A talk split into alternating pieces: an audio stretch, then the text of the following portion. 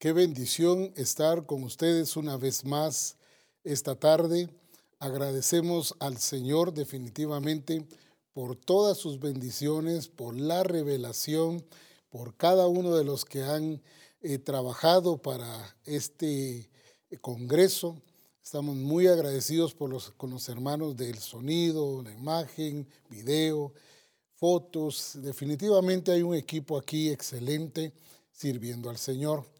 Así que los bendecimos por eso y gracias a Dios porque saben trabajar las computadoras, los programas. Y qué bueno el poder ver a estos hermanos sirviendo al Señor. Pero creo que esto también debe hablarnos a nosotros de ir cada día preparándonos más, mejorando, avanzando en todas estas cosas para que nuestro mensaje no sea solamente un mensaje así eh, solo así simple, sino poder ir buscando la excelencia en cada cosa. Estamos muy agradecidos también por cada fotografía, por cada uno de los videos que han enviado, donde hacen ver eh, cómo están reunidos en la congregación y cómo todos están pues preparados para recibir la revelación del Señor. Es eh, de mucho gozo ver iglesias, hermanos, todos eh, sumergidos en lo que el Señor está haciendo en este Congreso. Definitivamente no podemos volver a lo mismo y no podemos seguir siendo los mismos y creo que el Señor definitivamente está haciendo un cambio de mentalidad en toda misión cristiana en Calvario. Enviamos un fuerte saludo a cada pastor que animó a su iglesia y que estuvo con su iglesia trabajando para recibir este Congreso y poder de esa manera ser edificados, bendecidos, pero también ubicados en la revelación del Señor. Siempre he dicho y he creído que cada congreso es Dios abriendo su agenda, diciéndonos, ahora toca esto, ahora tienen que ver esto, ahora ya dejen aquello y empiecen a hacer esto para que el Señor nos vaya llevando de gloria en gloria en lo que Él ya se propuso. Así que qué bendición ver a los hermanos que incluso vimos hermanos de San Antonio Suchitepeques caminando bajo la lluvia y pues eh, no se perdieron la cena del Señor ayer. Así que les mandamos un saludo a los hermanos que están reunidos en casa. Ah, incluso ayer un hermano nuestro de Guastatoya, estando en el IX eh, eh, para una intervención ahí médica, tomó la cena del Señor, eh, consiguió galleta y consiguió bebida, no sé cómo le hizo porque está en encamamiento. Lo que sí sé es que me mandaron fotografías de Jeffrey, Dios te bendiga, me alegra mucho ver esa disposición que a pesar de que estás en cama, definitivamente buscaste tu bendición y yo creo que te llevaste tu bendición. Así que qué gozo poder eh, compartir con ustedes y definitivamente ver al Señor obrando en su iglesia y una iglesia que está también sirviendo al Señor. Esta tarde eh, nos toca a nosotros eh, compartir, darle seguimiento a lo que Dios nos ha estado revelando, nos ha estado mostrando desde esta mañana. Y hoy vamos a hablar sobre una iglesia con mentalidad expansiva.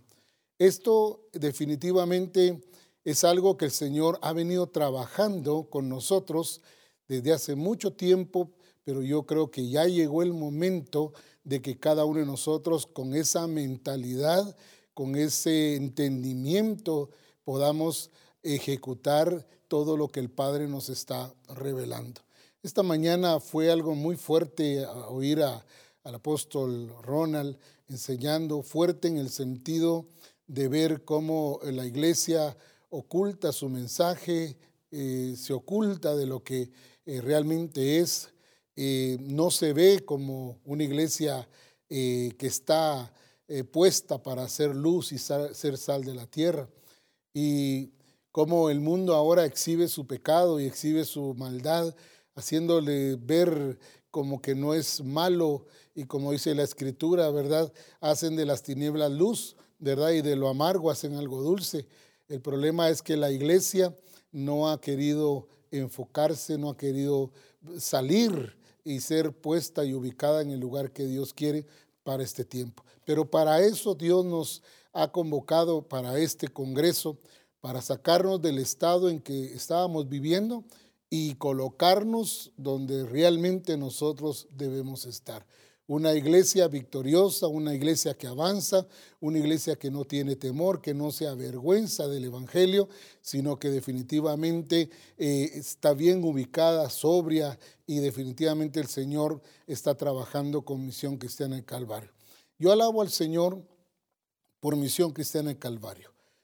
Siempre he dado gracias a Dios por ubicarme en este lugar, ya 36, 37 años de estar en Misión Cristiana en Calvario, y he podido ver diferentes etapas y he podido disfrutar también pasando esas etapas en mi vida, en mi ministerio, mi familia, y doy gracias a Dios porque cada etapa me ha llevado a un nivel mayor, a una dimensión mayor, y gracias a Dios por cada proceso porque cada uno de ellos me ha servido, me ha ayudado para poder alcanzar lo que el Padre ya se determinó.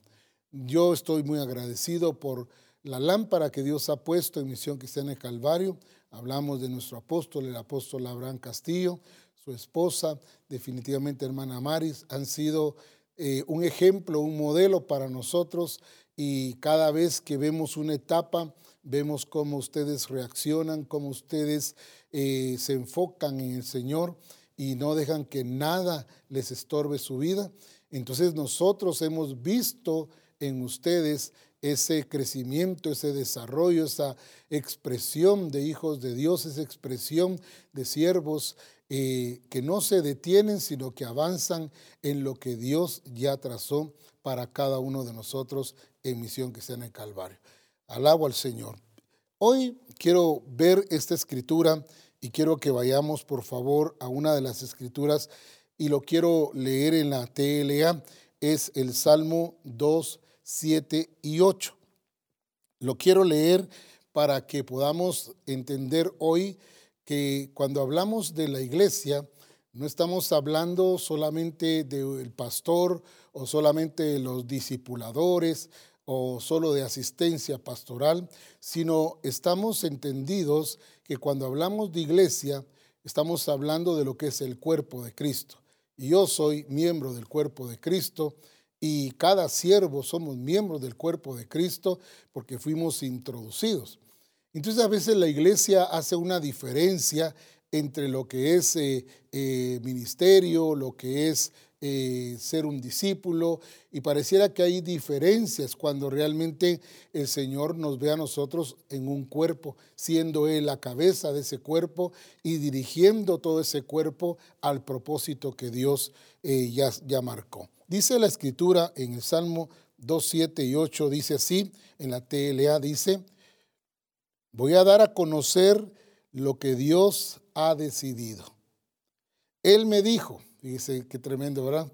Él me dijo, tú eres mi hijo, desde hoy soy tu padre. Qué lindo. Ayer el, el, apóstol Abraham nos hablaba sobre esto, de la importancia de vernos como hijos, darle ese valor, esa grandeza que hay en ser hijos de Dios. Y dice eh, además, pídeme lo que quieras te daré como herencia, dice, las naciones, todo el mundo será tuyo. Quiero puntualizar esas dos partes que leí al final. Dice, pídeme lo que quieras, te daré como herencia las naciones. Pero dice, todo el mundo será tuyo. Cuando vemos acá, vemos que la herencia es para los hijos. Y usted y yo somos hijos de Dios, por lo tanto, nos corresponde a nosotros vivir en ese nivel, pedir lo que el Señor dice que debemos de pedir y alcanzar lo que el Señor quiere que alcancemos. Esto es para ir ya derribando algunos argumentos que muchas veces ponemos en nuestra mente que nos bloquean realmente del propósito de Dios. Cuando habla de su iglesia, ahora lo estoy enfocando como hijos que somos la iglesia de Cristo, para ellos es la herencia, para nosotros como hijos de Dios. Para nosotros es alcanzar el mundo, para nosotros es alcanzar las naciones como hijos, no como ministro, no como pastor, no es solo eh, proyectado al ministerio, sino tiene que ver con los hijos de Dios, tiene que ver con su iglesia. Eso lo incluye a usted y me incluye a mí. El problema muchas veces es que pensamos que nosotros no somos capaces. Definitivamente aquí no se ve la capacidad nuestra, sino la capacidad de Dios en nosotros. Eso es lo que nos permite a nosotros alcanzar todo lo que el Padre ya determinó para su iglesia, hacer todo aquello que el Padre ya nos determinó y sabe que nosotros lo vamos a alcanzar. Dios no está haciendo ninguna prueba con misión que sea en el Calvario.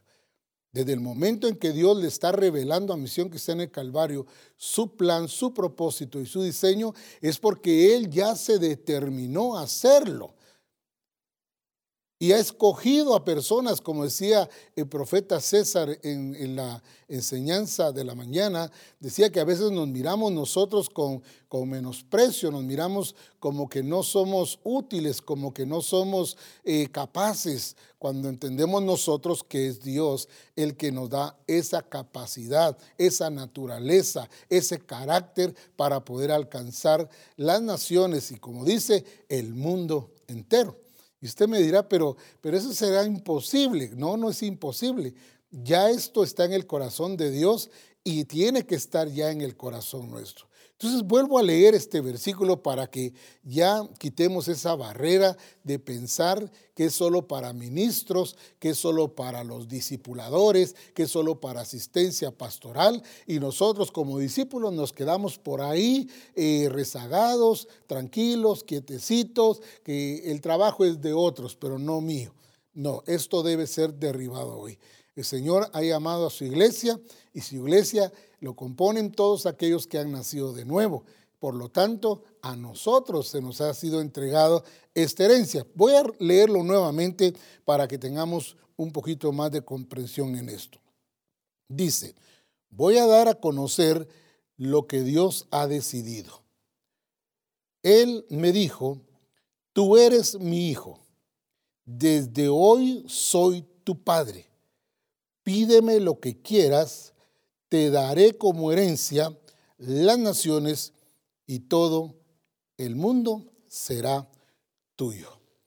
Cuando nosotros entendemos entonces ya esta parte, que somos hijos, que es lo más valioso, que es lo que se resalta acá, entendemos entonces que no es para algunos, es para toda su iglesia.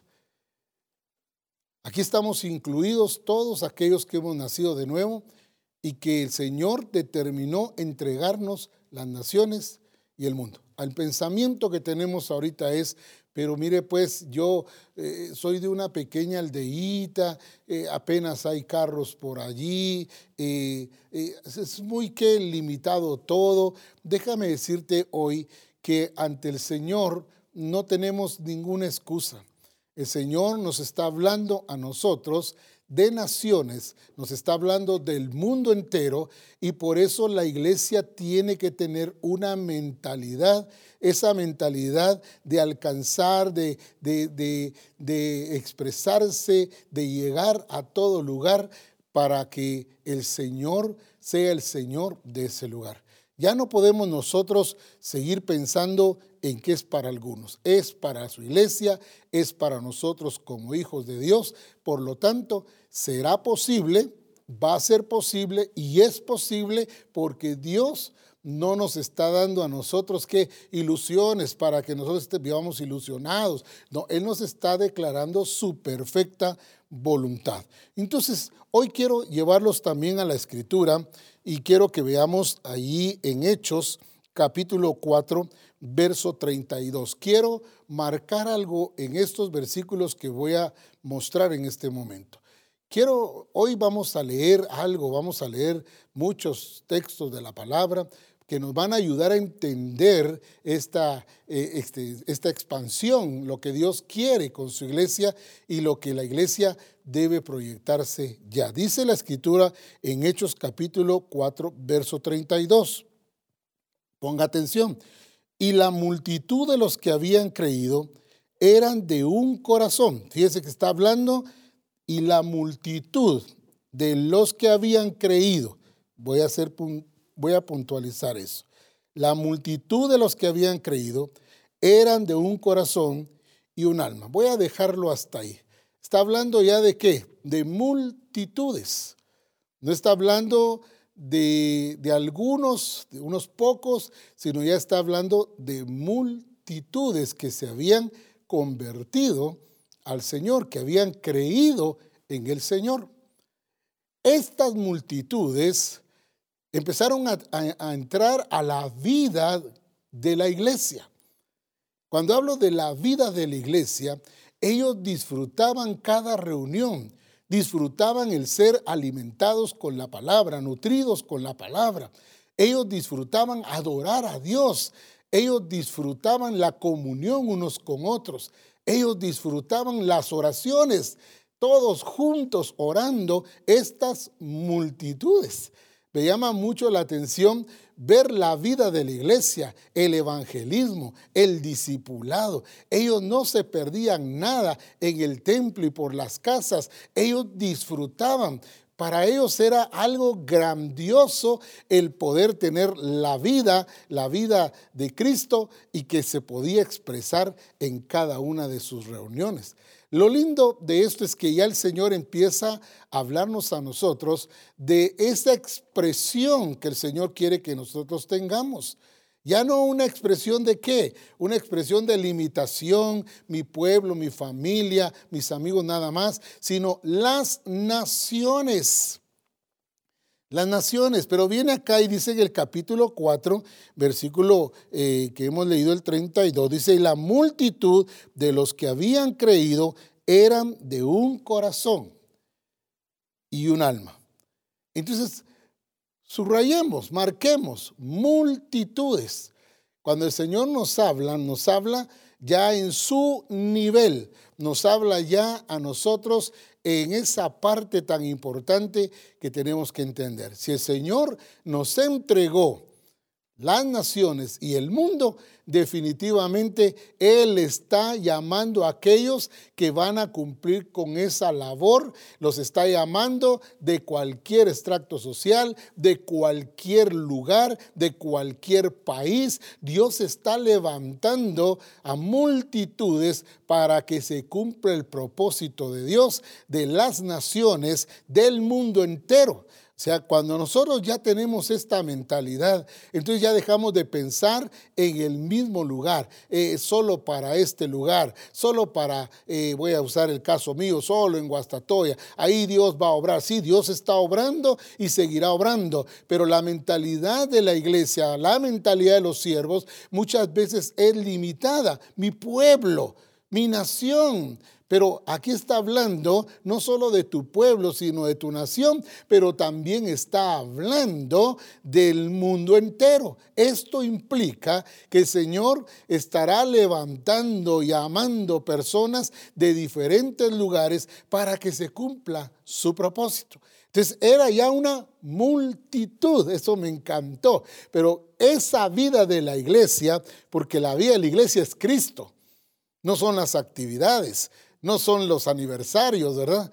No son qué eh, fechas qué eh, para celebrar, no, era la celebración de que habían logrado salir y ser trasladados de las tinieblas al reino de su amado Hijo, celebrando, gozándose, disfrutando todo aquello que el Padre había dado a su iglesia para que su iglesia fuera una iglesia pues con esas características de una iglesia expansiva, una iglesia ah, abarcadora, una iglesia que se extiende, una iglesia que alcanza, que logra el objetivo del Padre. Entonces dice que eran multitudes. ¿Qué pasó con toda esa vida? ¿En qué transformó esa vida de la iglesia a estas multitudes? Dice la escritura en el, aquí en Hechos capítulo 6, verso 1. Quiero que aquí en estos dos versículos que voy a leer pongamos mucha atención a esto, porque casi siempre nos hemos quedado allí. Pero recuerde que era una multitud de convertidos, era una multitud ya de creyentes, ya no eran unos pocos, era una multitud de gente convirtiéndose al Señor. Y por causa de la vida que tenían ahora, ellos pudieron crecer, desarrollar, pudieron expresarse ahora no solo como hijos, sino también como siervos del Señor y poder de esa manera mostrar algo grandioso para ese tiempo y algo grandioso ocurrirá también con nosotros en este tiempo. Dice entonces la escritura en Hechos capítulo 6, verso 1. En aquellos días, como creciera el número de los que dice, discípulos. Mire qué importante esto. En aquellos días, como creciera el número de los discípulos. Ahora está hablando de qué? De discípulos, dice. Hubo murmuración de los griegos contra los hebreos de que las viudas de aquellos eran desatendidas en las distribuciones diarias. Eh, lo, lo, último, vamos a omitirlo un momento, no es que no tenga importancia, sino lo que quiero resaltar es esta parte que estoy mostrando en este momento. Dice ahí, en aquellos días, como creciera el número de los discípulos. ¿Qué había pasado con toda la vida de la iglesia? Pues definitivamente entendemos nosotros que la vida de la iglesia llegó a ser tan, fuerte, tan poderosa, con tanta expresión, con tanto logro, que los, los creyentes ahora, ahora se cuentan ya por discípulos, no se cuentan ya más como solo creyentes, sino gente que había sido formada, trabajada, instruida, capacitada, gente que ahora estaba siendo entrenada para algo glorioso. Pero ponga atención a esta parte porque siempre vamos del número y luego vamos a la multiplicación. Y nos quedamos pensando en número y multiplicación. Mire lo que dice la escritura. Hechos capítulo 6, verso 7 dice ahora de esta manera. Dice, y crecía la palabra del Señor, dice. Y el número de los discípulos, ¿qué dice? Se multiplicaba grandemente en Jerusalén. Y dice también, muchos de los sacerdotes obedecían a la fe. Dejemos un momentito en pantalla este versículo. Y crecía la palabra del Señor. O sea, ellos crecieron de acuerdo a la palabra del Señor. Había revelación. Pero dice ahí, y el número de los discípulos se multiplicaba grandemente en Jerusalén. Ahora, Póngame atención en esto que le voy a mencionar. Se veía el número, ya no era de convertidos, aunque se siguieron convirtiendo, ahora el número era de discípulos. Pero luego viene y dice, se multiplicaban grandemente. Había una multiplicación ahora de discípulos. Y yo quiero mostrarle a usted algo que el Señor me dio para que pudiéramos comprender bien esto. Hechos capítulo 6, verso 2. Porque de los números nos pasamos a la multiplicación, pero ¿qué realmente era lo que se estaba multiplicando? Y vamos a ver ahorita en el capítulo eh, número 6, verso 2, lo que dice la escritura. Dice así, entonces los doce, hablando de los apóstoles, convocaron a la multitud de los discípulos.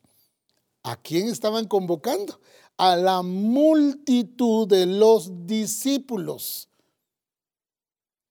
Esto me llamó tanto la atención porque siempre me había ido yo del, del versículo 1 al versículo 7 y siempre miraba números y multiplicación, pero no había puesto asunto en el versículo 2, que me llamó la atención cuando dice, cuando los dos se convocaron a la multitud de los discípulos. Ya era una multitud.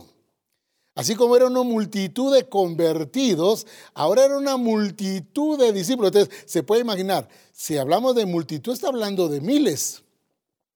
No está hablando de 100 personas. Una multitud. Ahora era la multitud de los discípulos.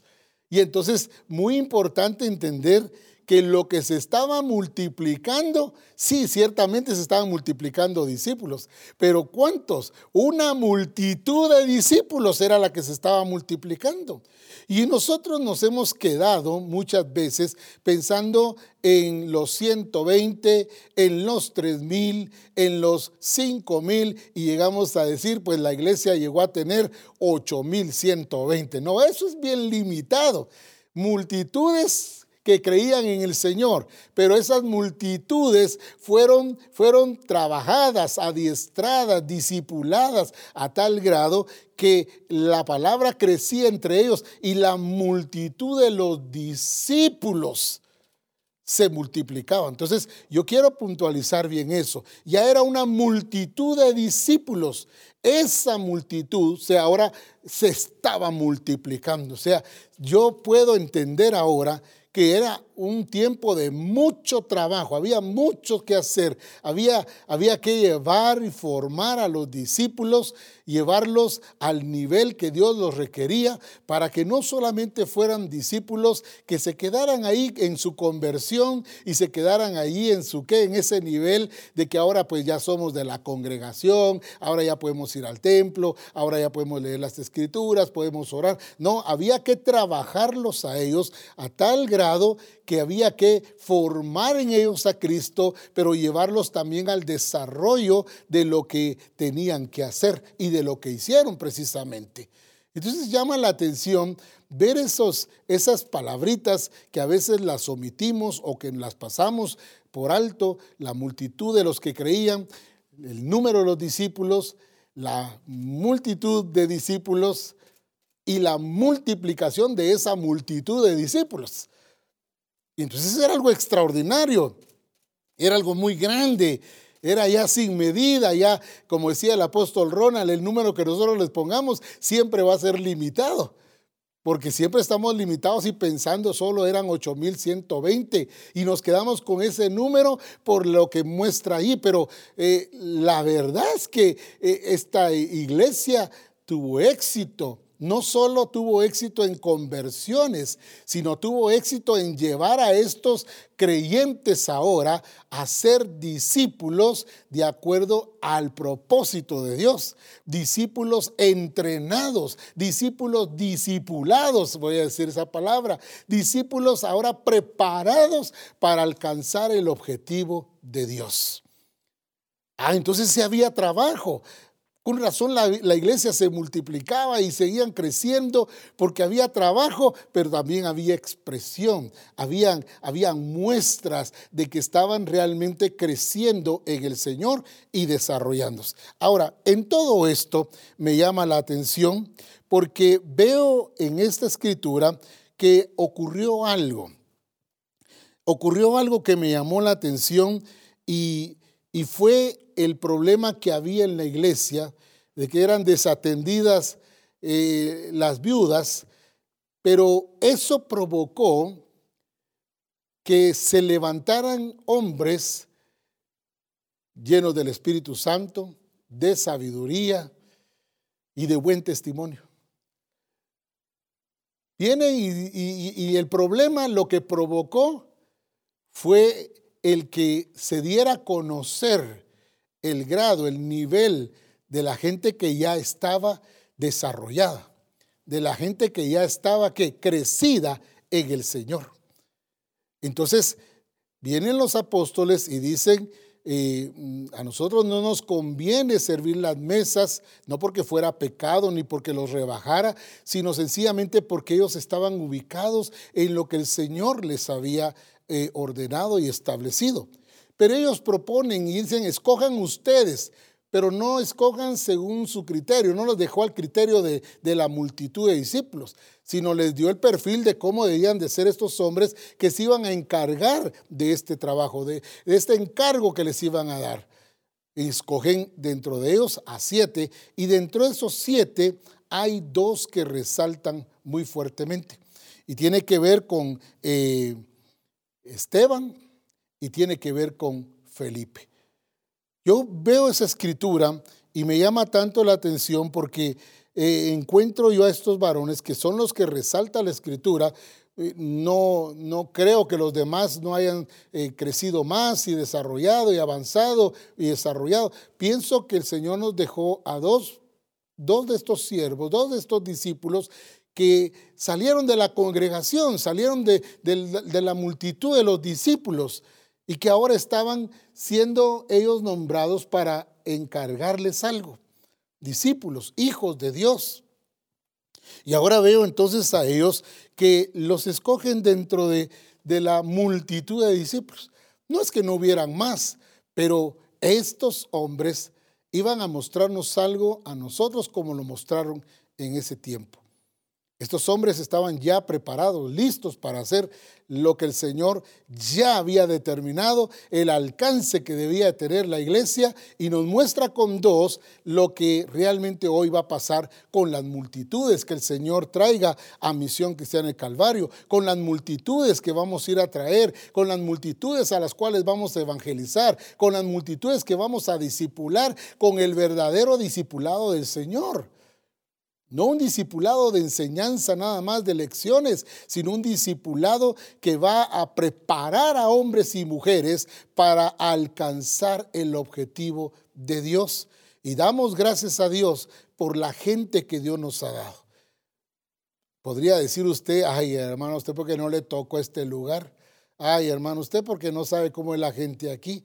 Pero Dios puso a sus siervos en el lugar que Él quiso pero también le dio la gente que Él quiso, porque Él es soberano. Yo no escojo a la gente, pero lo que Dios me da, me lo da para que yo los forme, para que yo los trabaje, para que yo los lleve a hacer esa expresión, para que sean efectivos en su trabajo.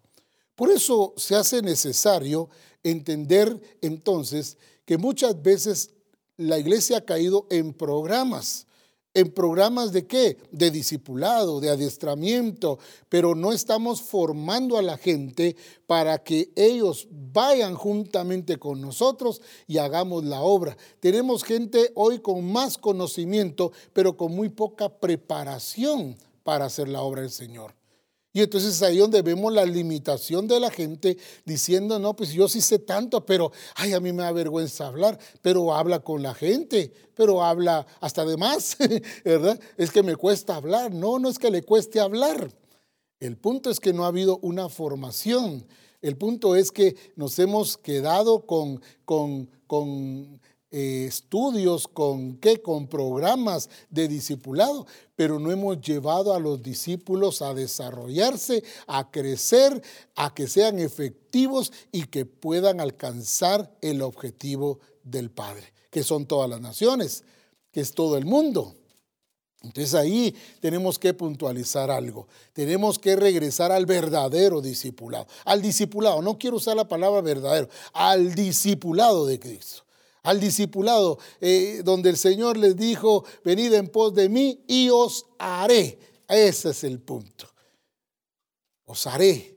O sea, es de formar, es de hacerlos, es de llevarlos a que alcancen el objetivo juntamente con nosotros. Ahora, la escritura me muestra entonces a mí estas cosas y me muestra allí en el versículo 5 de Hechos 6:5 dice, agradó la propuesta a toda la multitud y eligieron a Esteban, varón lleno de fe y del Espíritu Santo, a Felipe, a Procoro, a Nicanor, a Timón, a Parmenas, a Nicolás, prosélito de Antioquía.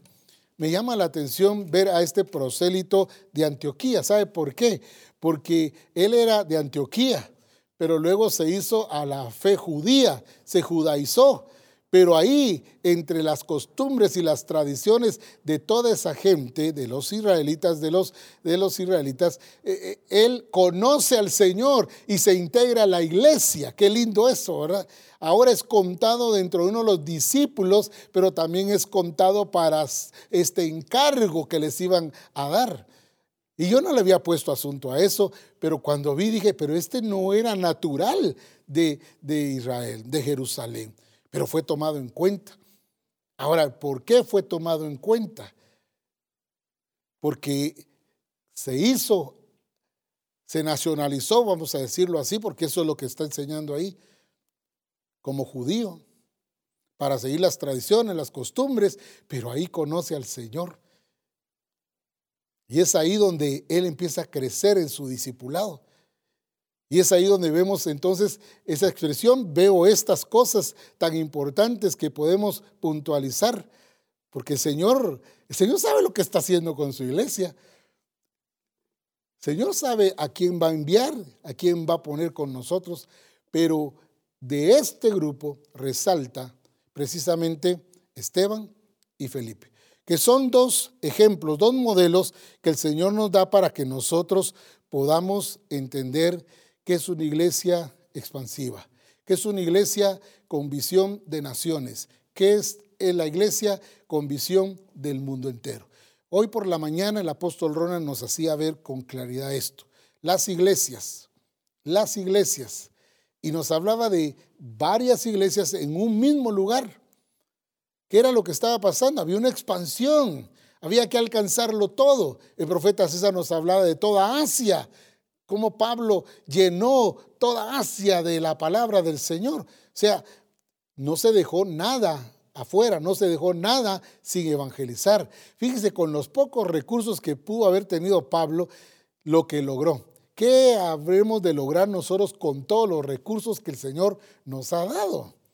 Es impresionante ver multitudes, sí, va a ser impresionante ver las multitudes también eh, eh, cuando nosotros eh, ya estemos en este mover del Señor, en esta dimensión del Señor, veremos esas multitudes. Pero me llama la atención estos dos varones, ¿por qué? Porque la escritura resalta muchas cosas de ella. Dice hablando de Esteban en el capítulo 6, verso 8 de Hechos, Hechos 6, 8 dice, y Esteban, lleno de gracia y de poder, hacía grandes prodigios y señales entre el pueblo. Déjalo un momentito ahí, por favor. Y Esteban, lleno de gracia, ah, bueno, fíjese, agréguele al perfil que tenían ya de los discípulos, de los apóstoles, ¿verdad?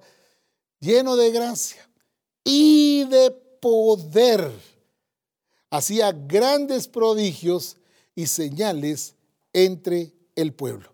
¿De qué estamos hablando ahora? Bueno, una iglesia con mentalidad expansiva delega para que crezcan y desarrollen los discípulos. Eso es bien importante, el delegar eso le va a permitir a la gente empezar no solo a estar involucrada, sino le va a permitir a la gente conocer sus dones, conocer sus talentos, las capacidades que Dios les ha dado y definitivamente entendemos esta parte. Ahora, ese delegar produjo un, un crecimiento, una expresión ahora de servicio. Eso es lo que me llama la atención, de servir, servir las mesas.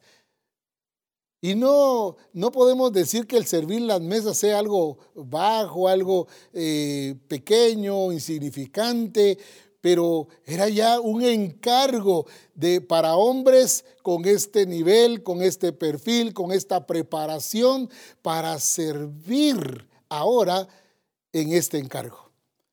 Es importante ver entonces que Felipe no se quedó solo sirviendo, o perdón, Esteban no se quedó sirviendo solamente las mesas. No se quedó con el privilegio, pues, no los ató los privilegios para lo que el Señor quiere hacer y estaba haciendo en ese tiempo. Yo veo a un Esteban que ahora está eh, saliendo no como, yo voy a usar esta palabra, libre pero no independiente, sino alguien que había sido preparado, alguien que se preparó en el tiempo que le correspondía, pero que ahora ya no se quedó solamente sirviendo las mesas. Ahora Esteban muestra otro nivel de servicio, un discípulo alguien que se convirtió al Evangelio y ahora está en otro nivel, ya no solo del encargo de cuidar a las viudas, sino ahora muestra la escritura claramente aquí en este versículo que hemos leído, muestra con claridad que era lleno de poder del Espíritu, pero en otros versículos también habla que era lleno de sabiduría. Ser una persona preparada, era una persona que ya estaba, ¿qué? Eh, lista para hacer, ¿qué? Lista para ir y cumplir el propósito de Dios. Ya era una persona así.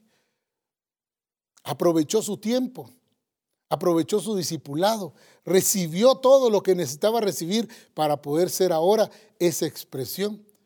Y entonces lo vemos ahora, y si yo pudiera darle a usted cada detalle, pero por el tiempo no se puede, pero Esteban era un conocedor de la escritura que empieza a hablarles a cada persona, a cada uno de los judíos, les empieza a hablar desde Abraham y les termina diciendo, y por eso es que vino el justo, hablando de Cristo. Los llevó hasta allí y los narra cada evento. Yo digo, definitivamente era un conocedor de la escritura. Y dice que no podían resistir a la sabiduría ni a la forma de predicar que tenía Esteban. Era gente que había entendido para qué habían sido alcanzados. Y lo lindo es que los apóstoles no pusieron barreras. Los apóstoles no empezaron a decir, no, no, no, no, no apoyamos a Esteban, ya se salió de la cobertura, ya está haciendo cosas por su propia cuenta. No, e, este sí ya no respeta nuestra autoridad. No, no vemos ninguna intervención negativa de los apóstoles, sino al contrario, veo a un Esteban ahora desarrollando y creciendo y, y haciendo todo lo que el Padre le había mostrado y para lo cual lo había preparado. Y entonces veo ese crecimiento y, cuando yo veo a Felipe, veo a Felipe en la misma expresión.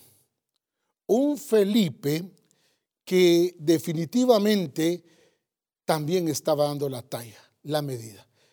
Escogido dentro de los siete que el Señor mostró para que trabajaran y se encargaran de las viudas, también ahora Felipe aparece en la historia y nos muestra como alguien que salió dentro de los discípulos, de los hijos de Dios, la iglesia del Señor, y que fue escogido para, para servir las mesas.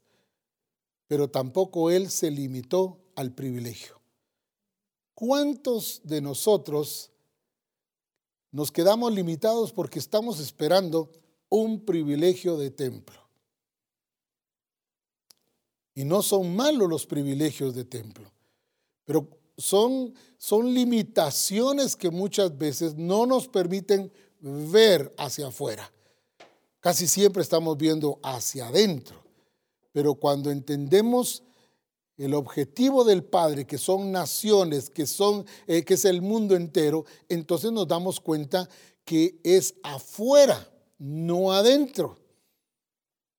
Entonces ahora encontramos a un Felipe y quiero leer esta escritura para que veamos cómo Felipe también sale de los discípulos de la multitud para hacer lo que nos corresponde a usted y a mí en este tiempo. Dice ahí en Hechos capítulo 8, versículo 4 al 8, dice de esta manera. Hechos capítulo 8, verso 4 al 8. Dice, pero los que fueron esparcidos iban por todas partes anunciando el Evangelio. Entonces, mire, aquí vuelve a mencionarse a Felipe. Dice, entonces Felipe, descendiendo a la ciudad de Samaria, les predicaba a Cristo y la gente unánime escuchaba atentamente las cosas que decía Felipe, oyendo y viendo las señales que hacía, porque de muchos que tenían espíritus inmundos salían esto dando grandes voces y muchos paralíticos y cojos eran sanados, así que había gran gozo en aquella ciudad. Mire qué tremendo.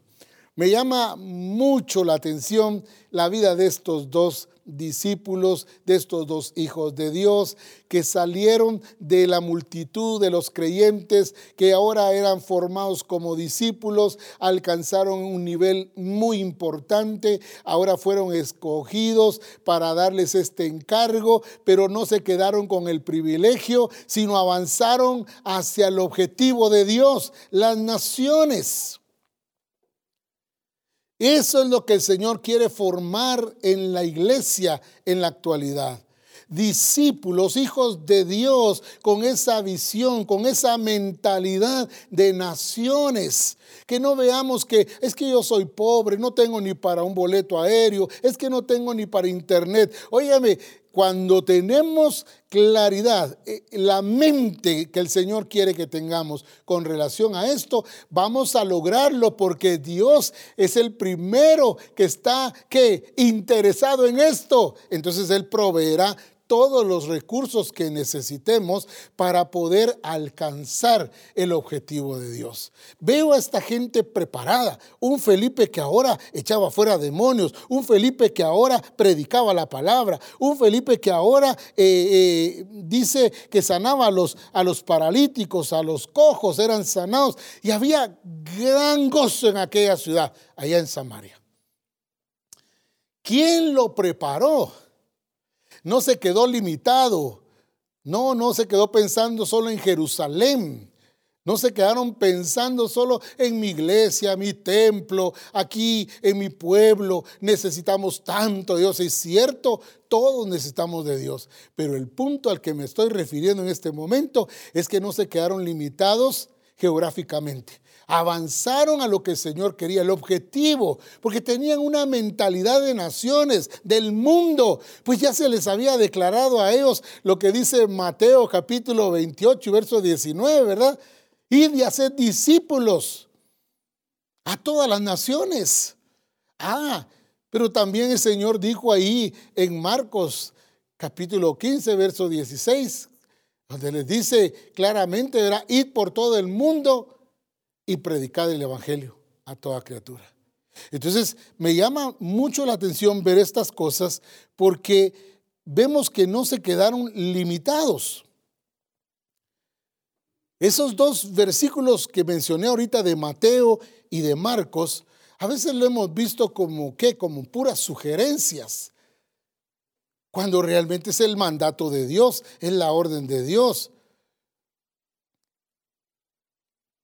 Y no nos podemos quedar nosotros detenidos esperando que sean solo los siervos del Señor, los pastores. Ah, ese es trabajo de los evangelistas, ese es trabajo de los que, de los maestros, ese es trabajo de un apóstol. No, no, no, es el trabajo de la iglesia. Por eso le estoy mostrando a dos hijos de Dios discipulados que salieron de la congregación y que ahora estaban en otra expresión una expresión de naciones, una expresión del mundo entero para lograr y alcanzar el objetivo del Padre. Eso me provocó a mí eh, gran gozo y gran bendición el saber que el Señor está permitiéndonos preparar a una congregación para que se alcance el objetivo de Dios. Pensemos por un momento. Pensemos, pensemos de toda la congregación que tenemos.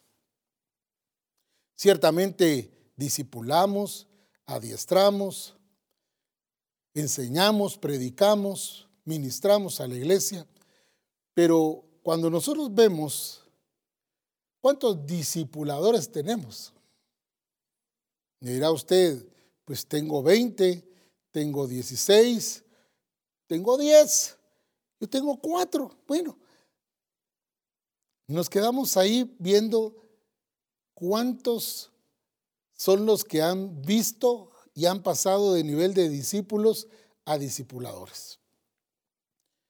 Y cuando analizamos esto, perdón, quiero quitar esa palabra, cuando visualizamos esto nos damos cuenta que hay un 20% de la iglesia sirviendo y un 80% de la iglesia que está solo qué? Oyendo, sin una visión de qué, sin una mentalidad de qué, de naciones. Solo, pues yo no me han nombrado, no me han llamado, no me han dicho, no me han establecido como discipulador. No, el trabajo que tuvo la iglesia de Jerusalén fue tan efectivo que no hubo necesidad de nombrar a un Felipe ni a un Esteban. Ellos entendieron qué era lo que tenían que hacer y fueron y lo hicieron. ¿Cuántas veces nos ha hablado el Señor? de estas cosas y nosotros seguimos en la misma actitud. No estamos visualizando el objetivo del Padre. No estamos alcanzando las naciones. Porque siempre pensamos que es para algunos pocos, para los que el pastor pues definitivamente a él le parecieron que fueron los mejores. No, ellos, la iglesia de Jerusalén, ellos se, se detuvieron a preparar a hombres y mujeres para alcanzar el objetivo de Dios. ¿Qué es lo que nosotros estamos haciendo en nuestras congregaciones? La iglesia, ¿la estamos nosotros preparando para alcanzar el objetivo de Dios? ¿O sencillamente estamos eh, teniendo una iglesia común, una iglesia donde son pocos los que sirven y son más los que no están ejecutando. Hoy el apóstol Rona nos, nos explicaba eso. Instrumentos útiles pero sin función. Instrumentos útiles pero guardados. Instrumentos útiles pero ahí están, descansando, tranquilos, sin función, sin movimiento, sin expresión, recibiendo. Y esto es lo que a mí me ha llamado la atención. La iglesia de Jerusalén se preparó. ¿Para qué? Se preparó para alcanzar el objetivo de Dios. Y entonces puedo ver el caso también de Ananías, un caso muy importante de Ananías. Ese pastor de Ananías, ¿verdad, hermanos? Tuvo tanto éxito, capítulo 9 del libro de los Hechos. Tuvo tal éxito ese pastor que tenía un discípulo, porque aparece un discípulo de Damasco, ¿verdad? Y la escritura nos muestra el calibre, la preparación. No fue a un apóstol el que el Señor mandó para ministrar la vida de Saulo de Tarso, sino a un discípulo, un discípulo que salió de, de, la iglesia para cumplir esa función para ir a otro lugar y poder ser expresión de lo que el Señor requería. Ah, entonces vemos allí que no está hablando de ministros, está hablando de discípulos. Ahora, póngase a pensar por un momento que este era el trabajo de la iglesia, de los apóstoles, perfeccionando a los santos, llevándolos a la, a la ejecución de la obra del ministerio. Tuvieron éxito, sí, Así como el pastor eh, de Ananías tuvo éxito en preparar a este y a muchos otros discípulos que posiblemente no están mencionados acá, pero que sí tuvieron ese, esa mentalidad de expansión, esa mentalidad de servir al Señor, de no quedarse con un privilegio en el templo, sino de ser la expresión para alcanzar las naciones, el mundo, discípulos, así como usted y como yo. ¿Cuánto tiempo hemos pasado en el templo y todavía no arrancamos, todavía no, no nos expresamos, todavía estamos esperando? No sé qué está esperando. Pero ya es el tiempo que como iglesia despertemos, ya es el tiempo que como iglesia veamos realmente qué, qué, tanto estamos preparando a la iglesia o qué tanto la estamos entreteniendo con mensajes, con enseñanzas, con actividades. No, la iglesia tuvo ese éxito de preparar discípulos para cumplir con el objetivo del Padre. Discípulos que posiblemente ahorita están allí detenidos, paralizados, que posiblemente se encuentran en este momento esperando eh, algún nombramiento. Quiero decirle con todo mi corazón, este es el tiempo que los discípulos del Señor ya tengan esa mentalidad. Una mentalidad de las naciones, una mentalidad del mundo entero, porque el ADN de esta expansión es precisamente eso. Esa es su naturaleza. Las naciones, el mundo entero. Y esto está en el Señor, ahora debe estar en nosotros también. No nos podemos seguir quedando detenidos ni como siervos del Señor, ni como iglesia. El pastor muchas veces ha detenido a su congregación. Y muchas veces no le ha permitido ser la expresión. Por eso hago un llamado a los siervos del Señor hoy para que fijemos nuestros ojos en esta expresión, en esta mentalidad de naciones y del mundo entero. Para que veamos que lo que Dios nos ha dado no es para que se quede con nosotros, sino para ser enviados, para que cumplan con todo aquello que el Padre ya determinó para la vida de estos discípulos.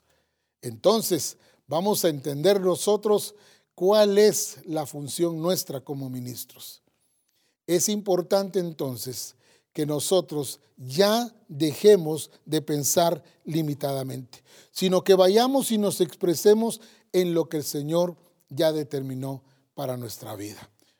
Este es un tiempo maravilloso y precioso para que nosotros entendamos lo que el Señor nos está diciendo. Mire cuántas cosas hizo Ananías. Ahí en Hechos 9, 10 al 12 lo hemos leído, pero quiero resaltar una vez más este, este, estos versículos.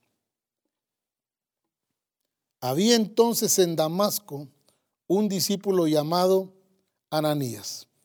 Fíjese que está hablando de un qué? Un discípulo, ¿verdad? Un discípulo. Es como que hablaran de Carlos, de Juan, de María, de Mari.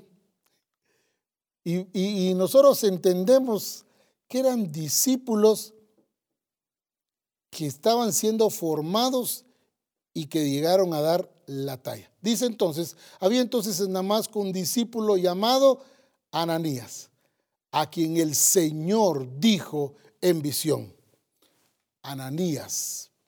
Y él respondió, heme aquí, Señor. Por favor, puntualice eso. Heme aquí, Señor como dice el profeta César, ¿verdad? Dispuestos pero no disponibles. Hey, aquí estoy, Señor, pero, pero mira, ahorita no puedo, ahorita estoy ocupado, ahorita mis negocios, la universidad, usted sabe, ¿verdad?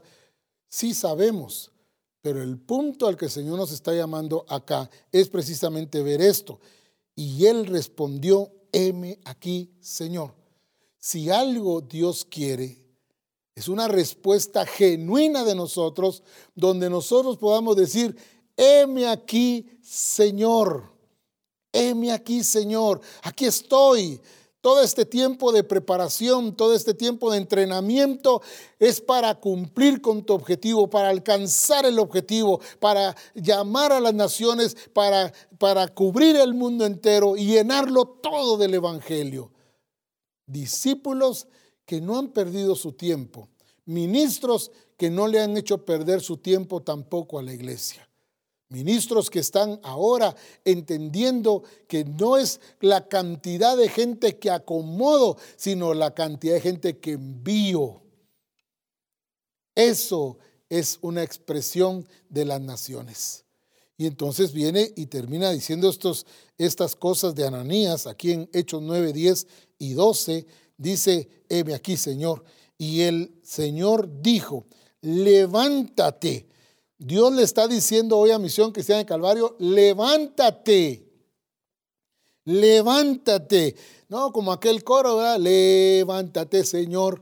No, si el Señor está de pie, los que están sentados en la iglesia, los que deben pararse son la iglesia, los que deben ponerse de pie es la iglesia para accionar, para ir y hacer lo que el Señor ya determinó para su iglesia en este tiempo.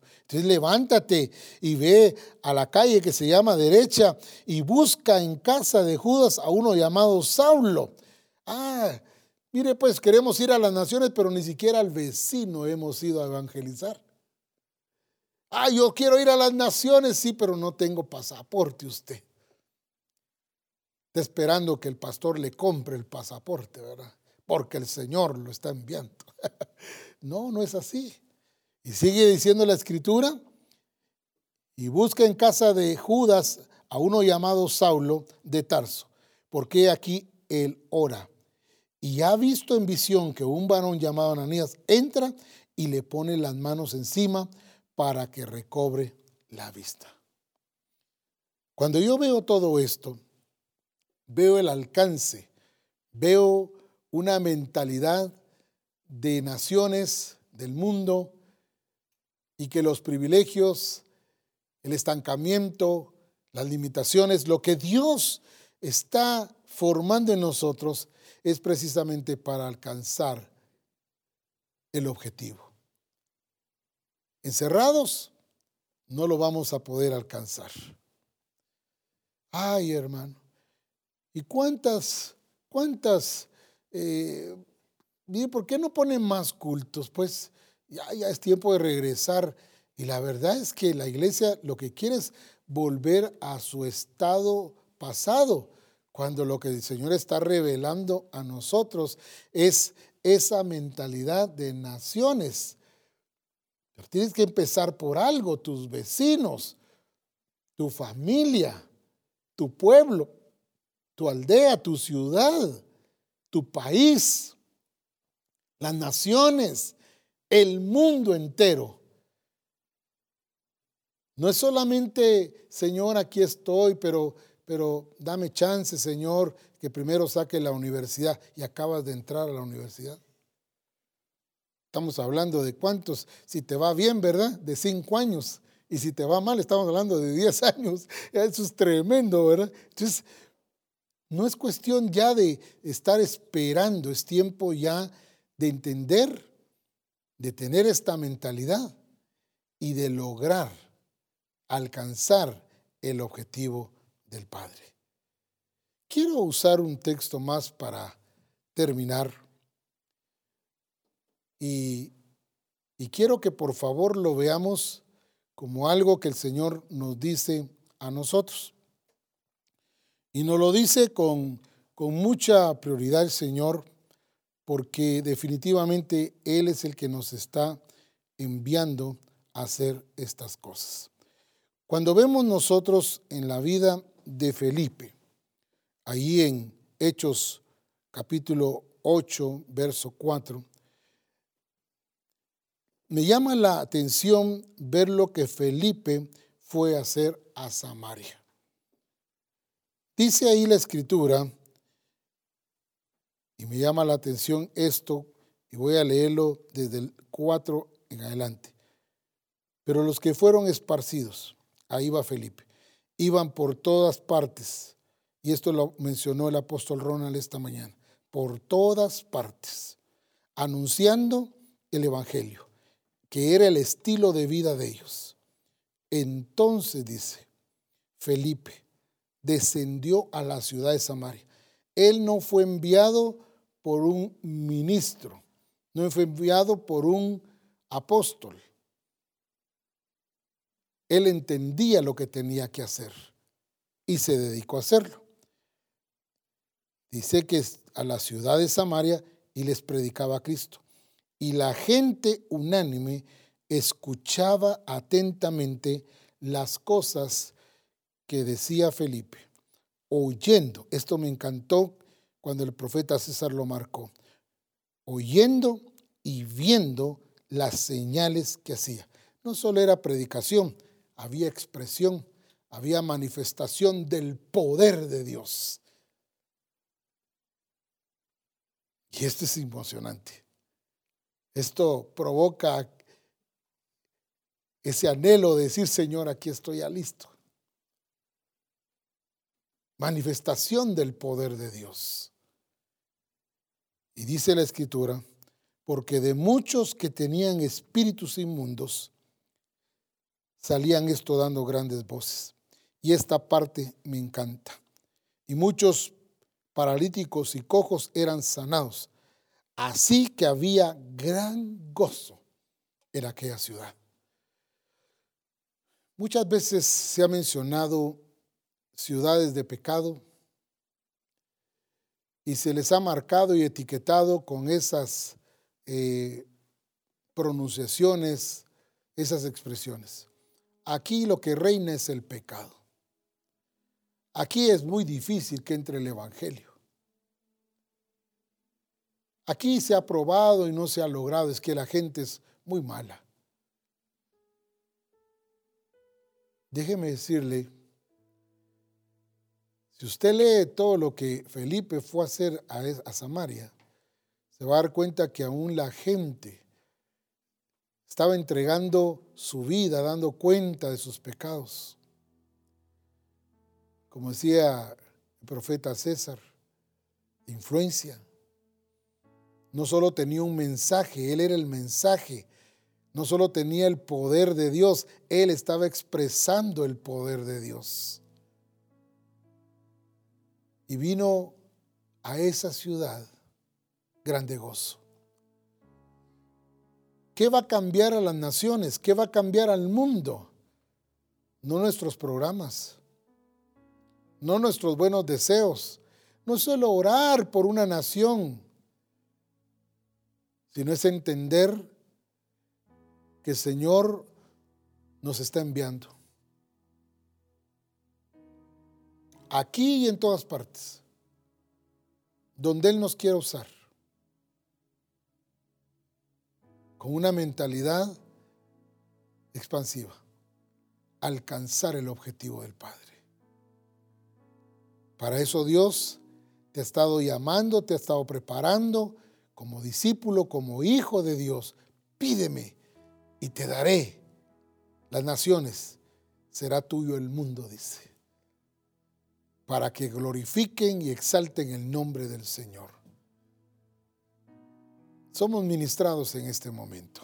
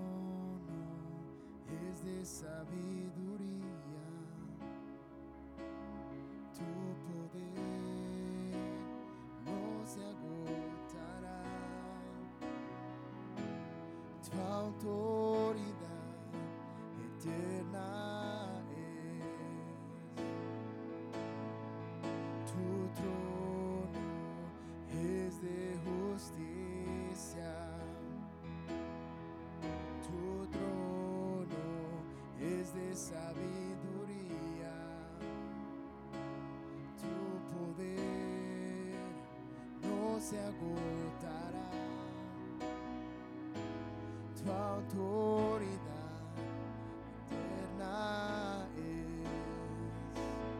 Coronado estás, Jesús. Exaltado estás.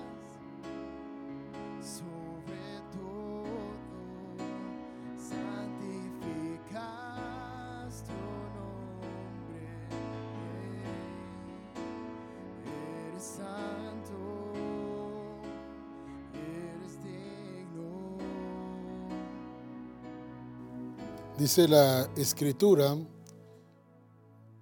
y esto lo dice el Señor para misión que está en el Calvario. Quiero que por favor vea lo que dice esta escritura en Hechos capítulo 18, verso del 9 al 11. Lo voy a leer, no va a salir en pantalla, pero quiero que usted anote esto, porque es lo que Dios le está diciendo a misión que está en el Calvario. Hechos 18, del 9 al 11, dice, entonces el Señor le dijo a Pablo, cambiemos la palabra Pablo. Entonces el Señor le dijo a Misión Cristiana el Calvario, en visión y por revelación y por predicación y por enseñanza, no temas, no temas, sino habla y no calles, porque yo estoy contigo y ninguno podrá pondrá sobre ti las manos para hacerte mal, porque yo tengo mucho pueblo en esta ciudad. Y se detuvo ahí un año y seis meses enseñándoles la palabra de Dios. Dios nos está dando esta palabra a Misión Cristiana el Calvario. No calles, no tengas miedo, tampoco te avergüences del Evangelio, porque es poder de Dios. Este es un tiempo para manifestar el poder de Dios, de poner en acción todo lo que has recibido de parte de Dios. Este es un tiempo ya no de quedarnos esperando, de estar inactivos, cuando el Señor nos dice, levántate, no calles, porque tú eres la expresión del Hijo de Dios aquí en la tierra. Como Hijo de Dios que somos, el Señor nos está llamando a alcanzar su objetivo. No a probar, no. Él está hablando de alcanzar su objetivo. Y precisamente eso es lo que el Señor hará con Misión Cristiana de Calvario. Necesitamos un cambio de mentalidad y ver lo que Dios está viendo y alcanzar lo que el Señor quiere que alcancemos. Padre, en el nombre de Jesús, Hoy bendigo a toda misión cristiana del Calvario, en México, en Estados Unidos, en Canadá, en Perú, Colombia, Honduras, aún en España nos están viendo, en los diferentes países, Señor, aquí en Guatemala, en El Salvador. Padre, hay tanta tanto hijo tuyo, tanto discípulo tuyo, escuchando, nutriéndose, pero ahora es tiempo de accionar. Es un tiempo de cambio de mentalidad. Es un tiempo de avance. Es un tiempo de alcanzar tu objetivo, Padre. Y solo lo vamos a hacer cuando entendamos que no es un privilegio, que no es para algunos, sino es para toda tu iglesia una iglesia que va a cumplir todo lo que tú ya le trazaste. Bendigo a cada siervo tuyo, Señor, para que tomemos en cuenta esta palabra y que veamos ya en los discípulos no, no más congregación, no más discípulos para que se queden, sino discípulos para formarlos y enviarlos, como dice tu palabra.